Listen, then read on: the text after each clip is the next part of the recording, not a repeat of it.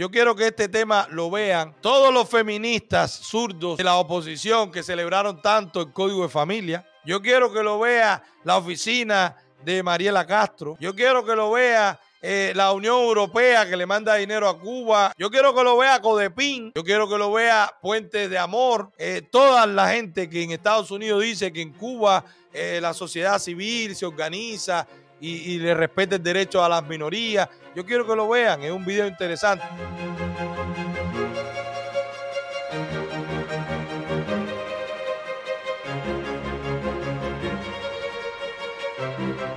voy a adentrar en un tema que sé que va a generar polémica.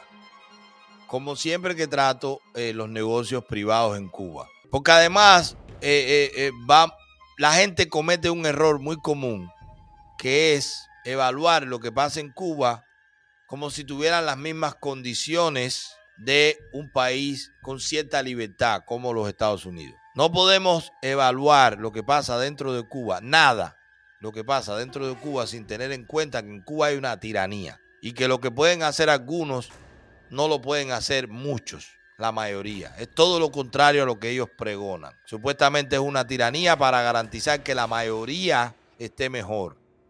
La realidad es que esa tiranía garantiza, no, garantiza no, se asegura de que la mayoría esté muy mal y una minoría disfrute de los beneplácitos, del beneplácito de estar a favor de esa tiranía. Y aquí vamos a hablar de los negocios.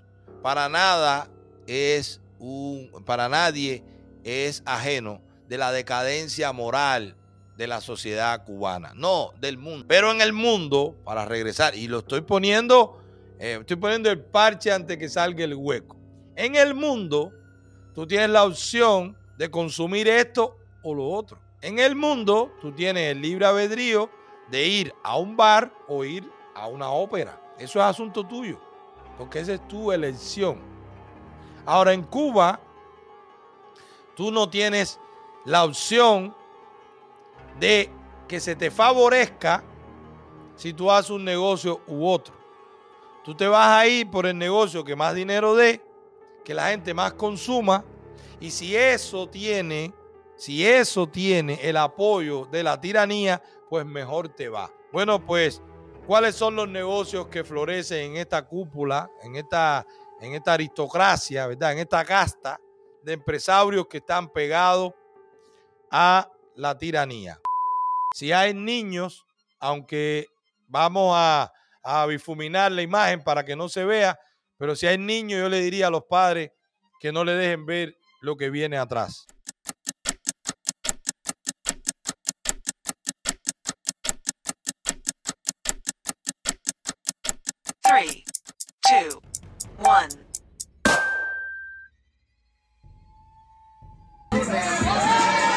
Dinero en el piso, dinero en el piso, bailarinas,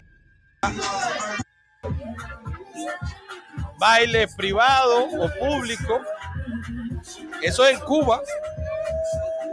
Eso es en Cuba. La gente se graba, la gente se divierte, se tiran dinero por arriba. Eso es un negocio privado en Cuba. Todo el mundo sabe, ya eso se filtró, eso en el Laurel. El piso lleno de dólares. Un negocio familiar que era un restaurante de ir a comer los domingos con tu familia, se ha convertido en esto, en un club de bailes privados, de bailes eróticos. Yo no voy, yo no consumo, yo combato esa inmoralidad. Perfecto.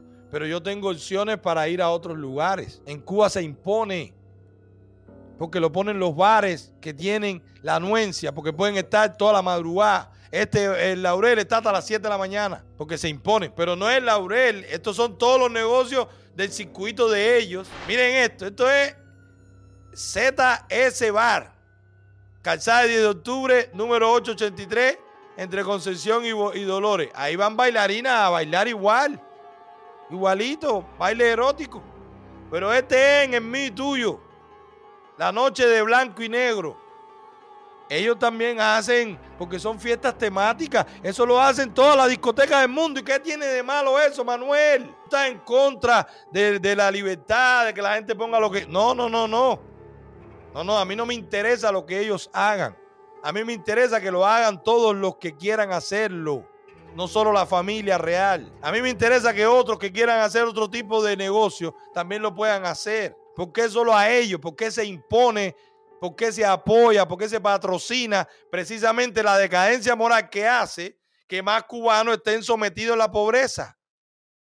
Porque para ir un joven ahí, miren, hay otro, espérense, Ilusión Bar, Ilusión Bar, el bar más céntrico de toda La Habana. Alexander Abreu y Habana de Primera, calle 17, esquina E. Todos estos son bares en plena Habana donde la gente no tiene que comer, donde hay gente durmiendo en la terminales ómnibus, donde hay gente durmiendo afuera para coger un paquete perrito. Eso es la misma Habana. Pero esta decadencia moral, esta, esta revolución, porque esto es una revolución, en este caso en la cultura, de la decadencia moral, pues es la que necesita el comunismo. No importa las consecuencias, no importa cuántos jóvenes desesperados por ir ahí o por no perder su jevita, tienen que atracar a otro, quitarle el motor, degollar a una vieja, no le importa, porque el lío que esté ahí y que pague con su dinero y que saquen estas fotos, estos videos de que en Cuba también hay bares de última generación, lo último, tremenda gozadera en La Habana. Eso lo impone el comunismo. No vayan a creer esa libertad la que ellos dejan. A ellos les conviene esa ignorancia, esa inmoralidad. Le conviene. Eso tiene a la gente buscando el dinero para ir el fin de semana a estos bares. No pensando cómo ser libre.